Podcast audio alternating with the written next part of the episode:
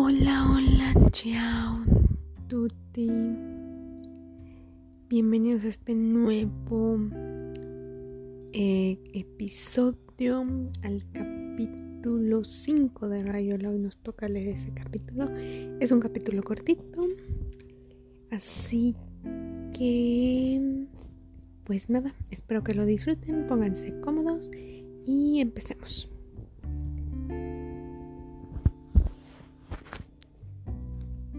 La primera vez había sido un hotel de la Rue Palette. Andaban por ahí, vagando y parándose en los portales. La llovizna, después del almuerzo, es siempre amarga. Y había que hacer algo contra ese polvo helado, contra esos impermeables que olían a goma. De golpe, la maga se apretó contra Oliviera y se miraron como tontos. Hotel. La vieja detrás del roñoso escritorio los saludó comprensivamente. ¿Y qué otra cosa se podía hacer con ese sucio tiempo?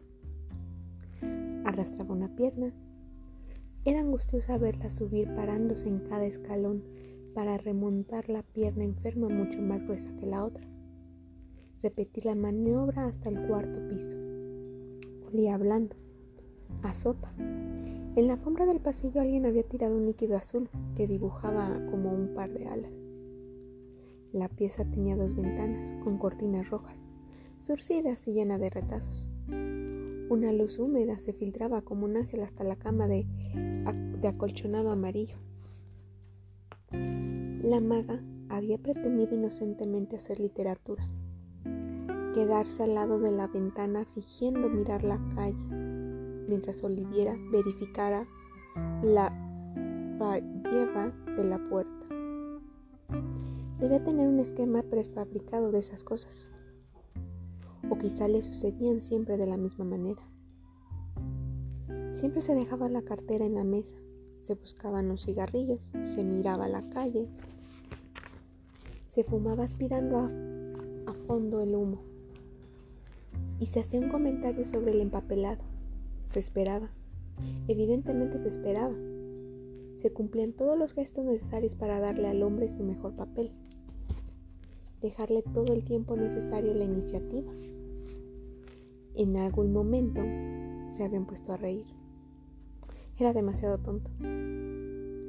Tirado en un rincón el acolchado amarillo quedó como un muñeco informe contra la pared se acostumbraron a comparar los acolchados, las puertas, las lámparas, las cortinas, las piezas de los hoteles de la Cinqueme Arrondissement. Eran mejores que las del Sieme para ellos. En el Septième no tenían suerte. Siempre pasaba algo, golpes en la pieza de al lado o los caños hacían un ruido lúgubre. Ya por entonces, Oliviera le había contado a la maga la historia de Traumont. La maga escuchaba pegándose contra él. Tendría que leer el, relato de Turgeniev. Era increíble todo lo que tendría que leer en esos dos años. No se sabía por qué eran dos. Otro día fue Petiot, otra vez Whitman, otra vez Christie. El hotel acababa casi siempre por darles ganas de hablar de crímenes, pero también a la maga le impedía de golpe una marea de seriedad. Preguntaba con los ojos fijos en el cielo raso si la pintura sienesa era tan enorme como afirmaba Etienne. Si no sería necesario hacer economías para comprarse un tocadiscos y la obra de Hugo Wolf, que a veces canturreaba interrumpiéndose a la mitad, olvidada y furiosa. A Oliviera le gustaba hacer el amor con la maga, porque nada podía ser más importante para ella y al mismo tiempo, de una manera difícilmente comprensible, estaba como por debajo de su placer. Se alcanzaba en él un momento y por eso adhería desesperadamente y lo prolongaba. Era como un despertarse y conocer su verdadero nombre, y después recaía en una zona siempre un poco crepuscular que encantaba a Oliviera, temeroso de perfecciones. Pero la maga sufría de verdad cuando regresaba a sus recuerdos y a todo lo que oscuramente necesitaba pensar y no podía pensar. Entonces había que besarla profundamente, incitarla a nuevos juegos.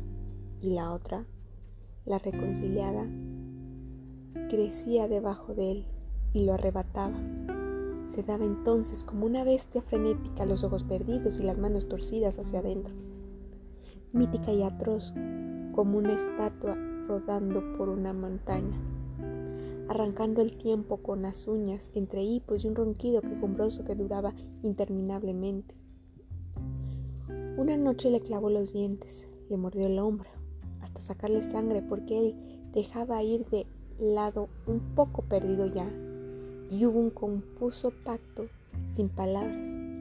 Oliviera sintió como si la maga esperara de él la muerte, algo en ella que no era suyo, que no era suyo despierto, una oscura forma reclamando una aniquilación la lenta cuchillada boca arriba que rompe las estrellas de la noche y devuelve el espacio a las preguntas y a los terrores.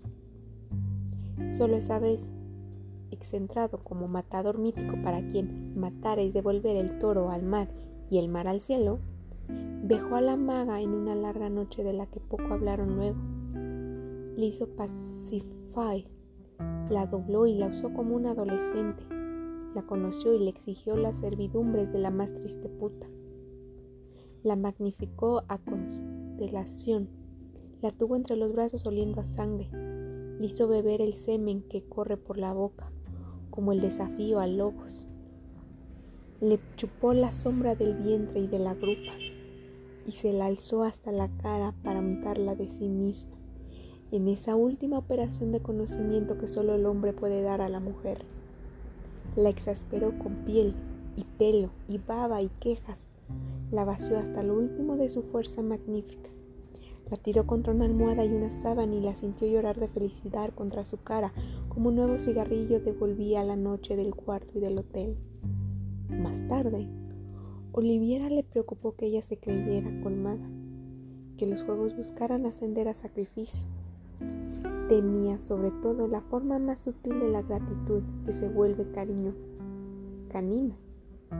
No quería que la libertad, única ropa que le caía bien a la maga, se perdiera en una feminidad diligente. Se tranquilizó porque la vuelta de la maga al plano del café negro y la vista al vide se vio señalada por una recaída en la peor de las confusiones. Maltratada de absoluto durante esa noche, abierta una porosidad de espacio que late y se expande, sus primeras palabras de este lado tenían que azotarla como látigos, y su vuelta al borde de la cama, imagen de una consternada, consternación progresiva que busca neutralizarse con sonrisas y una vaga esperanza, dejó particularmente satisfecho a Oliviera, puesto que no la amaba, puesto que el deseo cesaría, porque no la amaba, y el deseo cesaría evitar, como la peste toda, sacralización de los juegos. Durante días, durante semanas, durante algunos meses, cada cuarto de hotel y cada plaza, cada postura amorosa y cada amanecer en un café de los mercados, circo feroz, operación sutil y balance lúcido. Se llegó así a saber que la maga esperaba verdaderamente que Horacio la matara y que esa muerte debía ser de Fénix, el ingreso al concilio de los filósofos, es decir, a las charlas del club de la serpiente. La maga quería aprender, quería instruirse. Horacio era exaltado, llamado, concitado a la función del sacrificio lustral, y puesto que casi nunca se alcanzaba porque en pleno diálogo eran tan distintos y andaban por tan opuestas cosas, y eso ella lo sabía, lo comprendía muy bien. Entonces, la única posibilidad de encuentro estaba en que Horacio la matara en el amor donde ella podía conseguir encontrarse con él. En el cielo de los cuartos de hotel se enfrentaban iguales y desnudos y allí podían consumarse la resurrección del Fénix. Después que él la hubiera estrangulado deliciosamente, dejándole caer un hilo de baba en la boca abierta, mirándola extático, como si empezara a reconocerla, hacerla de verdad suya, a traerla de su lado. Y eso fue todo. Hasta ahí acaba el capítulo, este quinto capítulo de Rayola. Como se darán cuenta, cada vez vamos avanzando más en la relación de oración y la maga. Así que los esperamos el, la siguiente semana en el siguiente capítulo. Que nos iremos ahora al capítulo 81. Así que esperemos que sea de su agrado. Y desde algún lugar de México, Rivederci.